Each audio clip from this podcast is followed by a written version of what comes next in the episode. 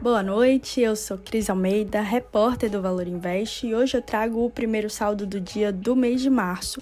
Vou começar falando das últimas horas do pregão, quando a Apvida divulgou o balanço da empresa referente ao quarto trimestre de 2022 e mostrou aí um prejuízo de mais de 315 milhões nos lucros da empresa. E esse número pesou sobre o Bovespa, fazendo as ações da empresa caírem mais de 32%. Destaque negativo também para a 3R, que foi impactada pela Petrobras hoje a decisão de pausar aí as vendas de ativos por 90 dias fez com que as ações da empresa caíssem 10,46%. Mas até que se chegasse a esses números de fechamento, o Ibovespa passou por altos e baixos. Enquanto a Vale apresentou aumento de mais de 4%, a Petrobras sofreu uma queda aí durante o dia. A Vale se beneficiou do movimento de alta do minério de ferro, que hoje foi impulsionado pelos dados positivos de atividade econômica da China. O país divulgou o índice de gerente de compras, que é a atividade industrial deles, né, atingindo seu maior nível desde 2012.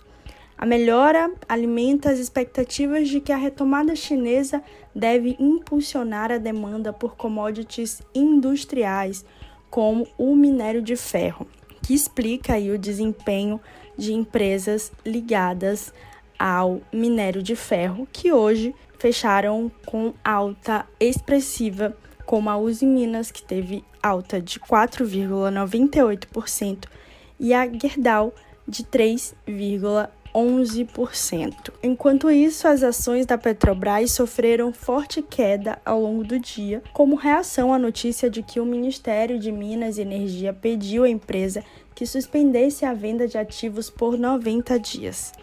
Essa notícia impactou todo o setor, né, especialmente empresas relacionadas à aquisição de ativos da própria Petrobras. Além disso, a decisão do governo de taxar as exportações brasileiras de petróleo bruto por hora de maneira temporária ainda está sendo digerida pelos investidores. O anúncio ocorreu junto com a decisão de reoneração dos impostos federais incidentes sobre a gasolina e o etanol, zerado desde o ano passado, durante o governo Bolsonaro, de maneira a compensar pela perda de arrecadação até a volta completa dos impostos.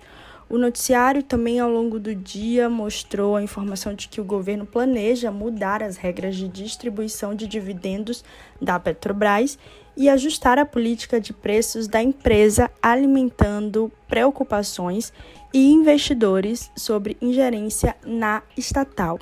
Com isso, o Ibovespa fechou em baixa de 0,52% a 104,385 pontos.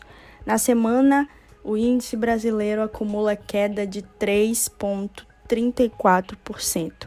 Vale destacar também o movimento dos bancos hoje, que tiveram uma mudança na recomendação, várias projeções negativas, com o investidor com medo aí do crédito, né?